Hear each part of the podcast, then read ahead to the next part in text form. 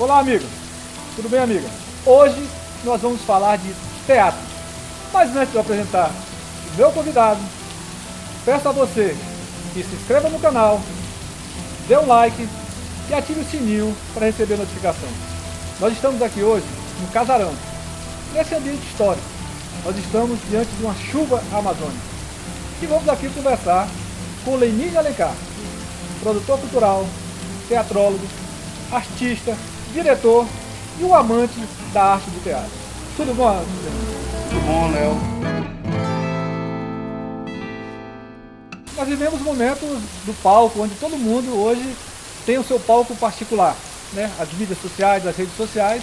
Mas você, há quantos anos você está no palco da vida, no palco do teatro? Bem, Léo, eu o meu tempo, né, de dessa vida eu, eu tô no teatro desde os 16 anos. Né? Você está com quantos anos hoje? Hoje eu estou com, com 55, nesses 55 anos, então 40, é, é, 39, 40 anos, vou fazer 40 anos agora, o ano que vem, que eu estou nessa atividade do teatro, né? Eu sou desde a época do. comecei o teatro exatamente no Teatro Horta, né? Em 1979. Teatro lá, Horta é na Estação Experimental. É, final de 1979, é, na Estação Experimental, lá com o pessoal do é, pessoal do Semente, né, do, de outros grupos, CSU Gruta, né, outras, outras pessoas que faziam outros trabalhos, é Alice, Júlia, Dourado, Binho, é, Marina e tantos outros que a gente teve a oportunidade de desenvolver, passar e conviver junto ali naquele momento, na década, na década de 80. E qual foi o passo seguinte na sua vida para você realmente incorporar o teatro na sua vida? Olha, o passo seguinte foi exatamente entender que o Teatro Horta não era a saída para o movimento teatral local, de entender porque eu já vinha de uma militância estudantil. Eu já era militante do movimento estudantil desde quando eu estudava no Rodrigues Leite, ali na antiga, na antiga ética. E aí dali eu começo a descobrir que existia um movimento de teatro porque eu não conhecia. Eu era muito novo, estava iniciando, descobri que tinha um movimento de teatro aqui fora, mais seis grupos aqui do lado de fora, desse movimento que era feito pelo Semente, que eram grupos que estavam lutando por espaços públicos para a cultura, lutando por políticas públicas para a cultura. E aí eu me agreguei a essas você pessoas história, e estou com eles até hoje. Você tem uma história do SESC, né? Você participou do SESC ativar, era muito ativo na questão cultural no nosso estado. Conta um pouquinho dessa história, como é que você é, ingressou no SESC, como é que foi esse trabalho, de forma geral. Na verdade, o SESC tinha uma pessoa que cuidava da área de cultura, chamado José Antônio, que era uma pessoa de dele. teatro, José Antônio, e o José Antônio estava saindo do SESC, ele estava retornando para a cidade dele, é, em Pernambuco. E aí ele, é, como eu trabalhei com o José Antônio, trabalhando com iluminação, a sonorização, sonoplastia de espetáculo, essas coisas todas, o Zé Antônio pegou, foi e me indicou para o diretor do SESC para eu trabalhar no SESC. E aí eu aceitei a proposta, na época eu também trabalhava no Tribunal de Justiça do Estado do Acre, né? inclusive participei da, da primeira mobilização de greve do Tribunal de Justiça, Justiça junto com o Tião Natureza e Gerson. Tião Natureza, Gerson Albuquerque. nosso cantor, o nosso cantor, sim, sim, nós todos éramos funcionários do tribunal. Diga e a lá, gente, rapaz. A gente encabeçou, diga lá, rapaz, pois é, você vê só como a cultura e essa questão da política, das lutas sociais, elas se cruzam.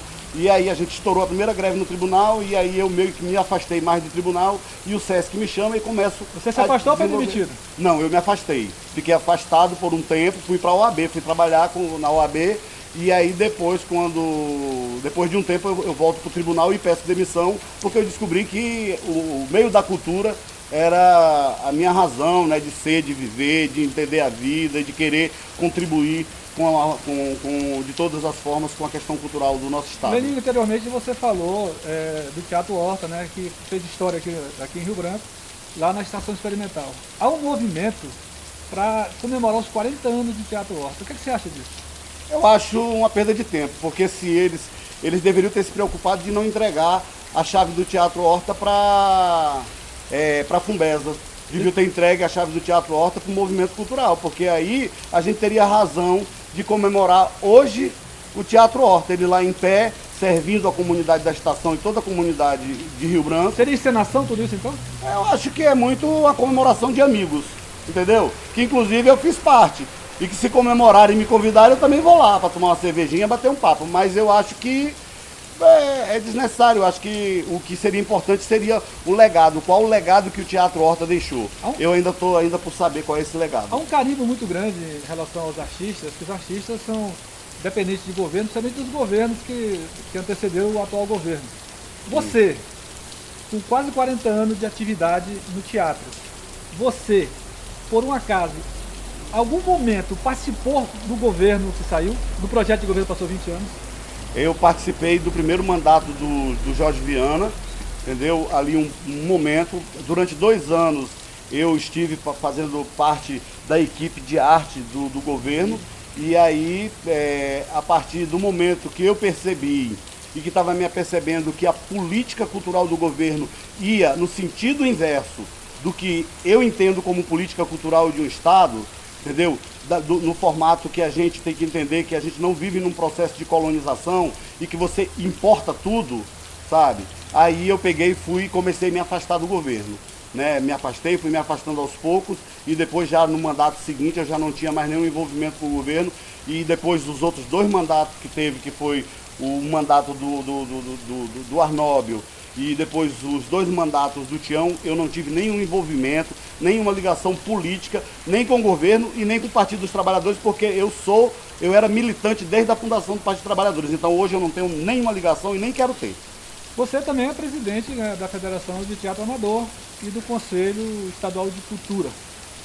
Como é que está essa, essa relação da, da federação, que tem um sindicato também que compete com o espaço, e como é que está a questão do Conselho Estadual de Cultura? Olha, tá uma lástima, né? Já, ele já não vinha bem. Não, o Conselho Municipal de Cultura está tendo dificuldade, muita dificuldade para se manter, para se manter em pé. Eu não sei se é a própria questão das relações do movimento cultural. O movimento cultural parece que se encontra apático às questões importantes da luta por, por, por, cultura, mas eu acho. Essa apatia você quer é, eu, eu, eu me refiro isso a um processo cooptador. Eu acho que essa questão do dinheiro, ela é uma coisa que a gente precisa discutir com mais profundidade. Por exemplo, os fundos municipal e estadual de cultura, a gente precisa discutir ele no sentido para a coletividade e não para a individualidade. E as pessoas estão pensando muito na individualidade. Então eles brigam, as pessoas ficam brigando entre si por recursos, por parcos recursos e não pensam numa coisa muito maior em termos de cultura, de que todo mundo possa é, garantir recurso público. E mas tem dinheiro nisso, pensa... nesse, fundo, nesse, fundo, Estadual de Cultura? Há recurso? Há dinheiro? Que eu saiba, não. O, que, o que acontece é o seguinte, já no, no, no início do Fundo Estadual de Cultura, o Arnóbio, quando saiu, ele garantiu 2 milhões e 900 mil reais para o Fundo Estadual de Cultura. Nós conseguimos, com esses 2 milhões e 900 mil reais, trabalhar durante dois anos, sem muita dificuldade, mas o que acontece é o seguinte, o, o, o, o governo seguinte, quando entrou, que recebeu esse primeiro recurso do fundo, executou ele, né? É, deixou deficitário todos os processos, porque hoje leva o fundo, o governo do estado tem uma dívida com o Fundo Estadual de Cultura de aproximadamente 20 milhões de e há reais. como repor isso? Oi? Há como repor? É obrigado? Lei? É Rapaz, é? isso é uma previsão constitucional, porque é o seguinte, Antes, como a Constituição prevê 0,05%, a Constituição estadual prevê 0,05%, que isso aí dá uma, essa média aí de uns 3 milhões de reais, o governo teria, é, com a lei, desculpa, com a lei, com a lei do, do, do Sistema Estadual de Cultura, determina que o recurso está vinculado a essa lei e vinculado ao Conselho Estadual de Cultura e determinado por um plano anual de investimento que tem que ser discutido no Conselho de Cultura. Como vai ser investido, em que setores vai ser investido. E como é que está o Conselho Estadual de Cultura hoje? E aí o Conselho Estadual de Cultura está totalmente debilitado. Desde o início do ano eu entreguei para o presidente da Fundação Cultural do Estado atual, que quando ele veio. Quando é o Correio, o Correio. É, o Correinha. Quando ele assumiu, eu, eu já cheguei, ele chegou já, já, achando que ele ia ser um cara legal, porque inclusive aqui no Casarão ele já entrou dando uma sala para a Federação de Teatro, para a gente fazer o memorial da FETAC, que a gente está trabalhando nesse processo de revitalização, né? E, e aí é, a diga assim, não, pô, o Correinha vai vir com uma proposta legal, vai, vai ter abertura ao governo, conversa, tudo conversa fiada. Até hoje, no início do governo, eu tô com. tá na mesa dele o pedido para nomeação dos conselheiros do poder público e alguns da sociedade civil. Esse negócio ainda não saiu do gabinete deles. Então a gente está debilitado porque a gente não tem conselheiros suficiente. A gente, assim, com nomeação. Os conselheiros estão indo porque eles já são os conselheiros, representam o poder público, mas não que oficialmente, por decreto, tenha essa garantia. Lenin, você pinta e mostra um quadro de muita dificuldade. Como é que se faz arte no Acre no, é, com tanta dificuldade, nos momentos de tanta de tanto é, omissão do poder público? Os tantos artistas, você disse que eles estão ou cooptados ou não estão antenados do que está acontecendo. Como é possível produzir arte? Olha, eu acho que é o seguinte, a gente, eu acho que o artista, ele não deixa de produzir arte ou de fazer arte por conta do, do poder público. A gente, na década de 70 e 80 e 90, a gente fazia arte sem recursos do poder público, sem nada do poder público. Os grupos faziam, esse, o casarão mesmo aqui foi palco de, de, de vários espetáculos, entendeu? De, é, é, espetáculos relâmpago, eram performances, sketches teatrais, junto com a música, a música acontecia aqui. Então, os artistas estão aí, estão nos barezinhos, estão fazendo. O artista não para, não, não vai parar por conta da falta de recursos.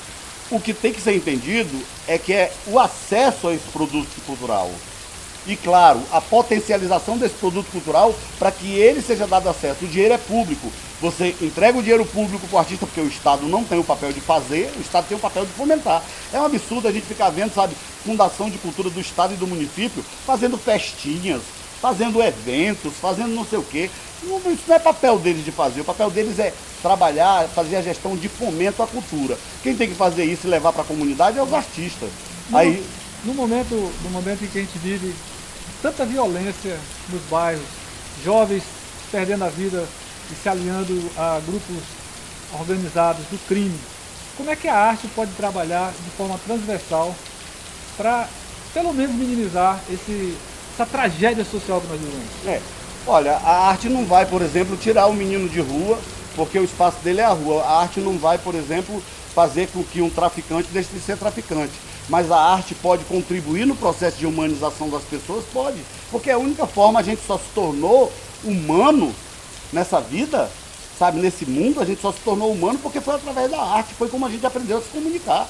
A gente aprendeu a se comunicar, foi cantando, foi pintando na caverna, foi fazendo nossos rituais em volta da fogueira. Não foi de outra forma. Aí quer dizer, a, a, a, se o Estado não consegue compreender que a única forma que você tem de fazer uma intervenção social de fato, só é através da educação e da arte.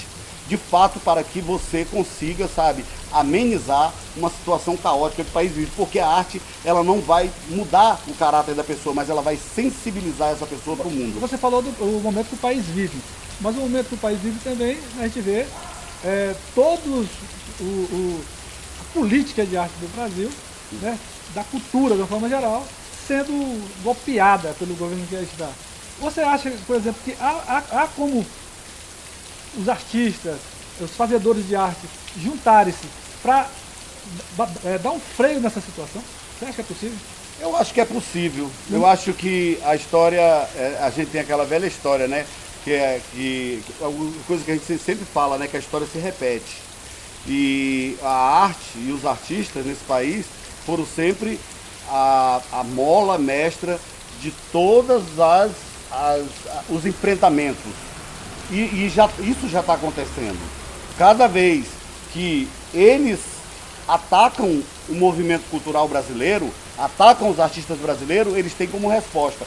Isso, isso com certeza, isso reflete mais na frente. Isso vai se refletir, isso vai se refletir na urna, nas urnas, isso vai se refletir de alguma forma. Se você não acha que, ah, sim, há uma coisa assim, por exemplo, da Frente Popular, em algum momento, ter perdido o governo do Estado, já vinha perdendo ano a ano, mas foi só por conta da questão de uma rejeição ao Partido dos Trabalhadores? Não foi só não. Foi também por uma questão de descaso com a política cultural. Essa, eu sempre falo assim, então essa ideia, sabe, de, de sempre querer achar que a gente, é, de querer demonizar a gente como se a gente fosse inimigo, sabe? Inimigo do Estado, como se a gente fosse inimigo do ser humano, muito pelo contrário. Tudo que a gente faz como artista é por acreditar no ser humano. É por amor ao ser humano, não é por outra coisa não, não é por ódio, não é por, por rancor e nem é por partidarismo. Nosso partido é a arte. E pronto, Zé O Lenin, o Lenin Alencar vive da arte? Vivo. De certa forma vivo. De certa forma vivo porque eu, além de produzir os meus espetáculos, eu faço projetos. E aí eu vou. Esses projetos meus- são financiados por quem? esses projetos são financiados por recursos públicos, seja no âmbito municipal, no âmbito estadual e no âmbito federal antes, né? Porque até o final do A Lei go- Rouanet- é, até o final do governo da Dilma, Lei Rouanet não. Não? A Lei Rouanet não chega pra gente. Aliás, a Lei Rouanet, que me perdoe, a Lei Rouanet tinha que ser exterminada da face da terra. A Lei Rouanet não tem utilidade nenhuma, sabe? Por quê? Porque a Lei Rouanet não serve para o interior do país. Ela não chega no Nordeste, ela não chega no Acre e ela não chega nem na periferia do Rio de Janeiro, nem de São Paulo. Ela chega para os grandes produtores, ela chega para as grandes empresas. Por que é que chega para os pequenos? Para os pequenos, a gente chega com recursos quando antes, porque tinha um trabalho que era feito dos editais, tanto pelo governo Lula quanto pelo governo Dilma, que foi estabelecer os editais, então a gente tinha acesso aos editais, mas eram muito poucos, porque a gente concorria com o Brasil inteiro. A Lei Rouanet, ela deveria ser um recurso que devia ir para o Fundo Nacional de Cultura e ser distribuído pelas, pelas prefeituras e para os governos do Estado, para que esse dinheiro, via conselhos, pudesse ser discutido para poder chegar nas, é, é, na base, né? nos fazedores, na população, na comunidade. Lenine, mas esse seu discurso sobre a Lei Rouanet, ele não fortalece o discurso de demonizar os artistas, igual o Bolsonaro está fazendo? Não, não, não. De forma alguma. O que eu estou colocando é o seguinte, o, o, o governo, esse atual governo federal aí, ele fala por uma extinção total, sabe, de, de, de é, é, se para se tornar os artistas bruxos, entendeu? E fazer essa caça às bruxas num formato, sabe, de acabar com qualquer forma de financiamento à cultura. O que nós estamos falando, o que eu que eu estou tentando dizer é o seguinte, e aí eu me corrijo, é dizendo que o recurso da Lei Rouanet precisa ser destinado a um Fundo Nacional de Cultura e desse Fundo Nacional de Cultura que tem a previsão no Sistema Nacional de Cultura ser destinado aos estados e municípios para que seja distribuído para a nação, para os fazedores de cultura do país inteiro. É, esse seria a- é, é o grande lance que o governo deveria buscar. Mas aí você sabe, né? Por trás de tudo isso tem o quê? Tem o Banco Itaú, tem o Bradesco, tem o, tem o Banco do Brasil, tem a Caixa Econômica, Tem tem, o grandes- as grandes tem a, tem, a, tem, tem a Fundação Roberto Marinho, tem a, a- a Petrobras, que é, direciona todos os recursos da Lei Rouanet para os grandes produtores, mau caráter desse país, que ficam utilizando o recurso de maneira errada. Isso é uma coisa, mas que tem muita gente que utiliza de forma correta, tem muitos artistas nacionais, seja eles globais ou não, que utilizam o recurso da Lei Rouanet com responsabilidade, existe. Agora, só que a Lei Rouanet precisa ser revista de alguma forma que garanta que esse recurso chegue nas bases. Nós aqui, se dissermos assim, como é que uma empresa no Acre consegue financiar a Lei Rouanet? Entendeu? Que sabe quantas empresas do Acre não sonegam, né? o Acre ele conta aí com um sistema público de comunicação, que, bem ou mal, ele vinha se mantendo, colaborando e apoiando, embora a gente saiba que ele, há alguns anos, ele vem passando por algumas dificuldades. Como é que você enxerga a possibilidade desse sistema público também contribuir para a cultura? Olha, é, se, tem, se tem alguma coisa de, de, de significância grande, é a questão da comunicação na cultura. Entendeu? A comunicação não está desassociada da cultura. Às vezes a pessoa, por exemplo, um- um- uma pessoa da área de comunicação pode chegar para mim e dizer assim, porra, eu não saco muito dessa questão dessa questão da cultura, sobre esse aspecto, isso, aquilo, outro. Eu também não saco sobre tudo, eu não- a minha área não é comunicação, mas eu sei que a comunicação está inserida na cultura. É tanto, é tanto que a lei do Sistema Estadual de Cultura fala da transversalidade e tem, uma, e tem um, uma parte dela que fala sobre a questão do sistema público de comunicação, que, que, que faz exatamente essa transversalidade Educação, discutindo comunicação e é, cultura. é, é, educação, comunicação e cultura. Faz essa transversalidade e diz como é que isso deve funcionar e que o Estado deve garantir essa transversalidade.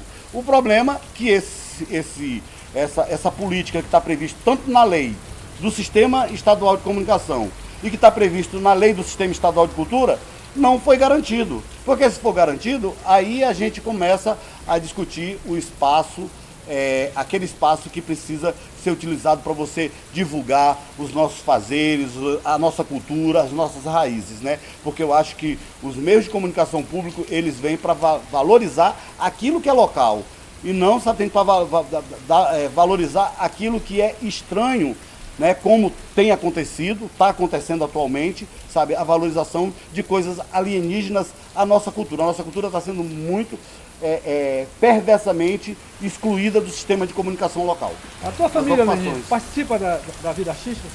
A minha família? De certa forma, sim, né? Os, os, meus filhos foram todos criados no meio da arte, né? Só que hoje, atuando como artista, só é, uma das minhas, das minhas filhas, que é a Sasha, que acabou de se formar em artes cênicas, trabalha comigo no teatro, também trabalha, ela é do grupo, também trabalha com o grupo Beco, né? E, e tá aí, mas os outros meus filhos seguiram outras carreiras, um está nos Estados Unidos, a outra psicóloga está na Europa, né? O outro está aqui, tra tra trabalha por aqui mesmo, então estão assim, eles estão em vários lugares aí, trabalhando com outras coisas, mas tem uma que seguiu o caminho da arte, está aí na arte até hoje, toca, dança, pula e saltita. Lenine, o nosso tempo é passou aqui tão rápido que nem deu tempo nem da chuva passar. Né? Embora seja a chuva tá amazônica aqui nesse casarão. E a gente vai ter que se despedir, né? porque é, os assuntos são mais variados. Mas antes da gente se despedir, a gente pede aí para você dar um like, se inscrever no canal e ativar o sininho. Lenine, se você pudesse conclamar os artistas, você diria o quê para toda a pessoa? Uhum. Nesse momento de tanta dificuldade no Acre e no Brasil. O que eu digo assim, e eu, eu, tenho dito, inclusive, foi, recentemente a prefeita assinou uma lei que cria o Dia Municipal do Teatro, que é alusivo exatamente ao aniversário da Federação de Teatro, porque ela foi criada em 78, nesses 41 anos de história. Né? E aí eu, eu, eu, eu, eu falei para a prefeita assim, nós temos que tornar a cidade de Rio Branco porque como nós não podemos, e eu acho que a, a nossa voz, né, para precisar ecoar pelo Brasil, como diz a música, né, que está aqui, é, para a gente poder fazer isso, a gente precisa entrar em evidência das coisas que a gente faz. Mas não só por uma questão de entrar em evidência, por questão de aparecer, mas eu acho que por uma questão de resistência, que é isso que é a história que o teatro no Acre tem demonstrado, né, a cultura no Acre tem demonstrado uma cultura de resistência.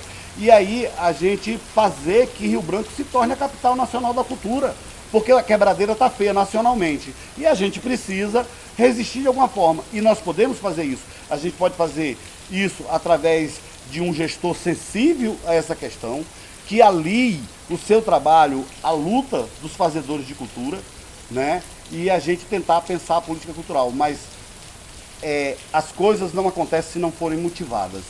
O Sistema Municipal de Cultura garante recursos, o Sistema Estadual de Cultura, através da Constituição Estadual, garante recursos. Mas se os artistas não se unirem para ir bater na porta do Ministério Público, para exigir uma posição e exigir que o governo responda res, por responsabilidade dos recursos. Você defende a ida ao Ministério Público? Eu defendo a ida ao Ministério Público. Porque é a única forma, cara. Porque a gente não é ouvido. Eu já mandei carta para esse atual governador, já mandei para o governador anterior, nós já mandamos, a gente é ignorado. A gente é assim, ó. Eu não sei se entregaram para o governador a carta ou não, porque eu não consigo falar com ele. Então, eu não sei se a, a, é, os assessores dele pegaram e não rasgaram a carta e jogaram na, no balde do lixo, né? Mas a carta está lá, dado recebido por uma pessoa do gabinete civil do governador. Menino, boa sorte nos palcos da vida. Né? Que você continue fazendo arte e da arte um fazer coletivo. E a gente se despede aqui agradecendo muito a sua presença e contamos pedindo novamente, outra vez, para que você dê um like, se inscreva no canal e, é claro, ative o sininho para receber a nossa notificação. Valeu, Danilo. Feliz ano novo para nós. Todos nós.